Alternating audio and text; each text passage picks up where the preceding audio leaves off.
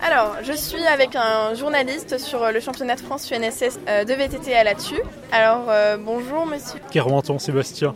Vous êtes travaillé pour la presse écrite. euh, Oui, pour la Nouvelle République et Centre Presse. Vous êtes là, le championnat donc. Vous restez sur les trois jours Je vais revenir, je suis euh, venu voir la première journée, comment ça se passe, parce que je m'occupe de l'agence de Montmorillon. Je suis pas journaliste sportif, hein, donc euh, je travaille pour la chronique de Montmorillon. Et d'avoir 600 jeunes sportifs euh, ici, c'est un événement. Donc euh, je vais voir comment s'organise pour euh, loger tout le monde, par exemple.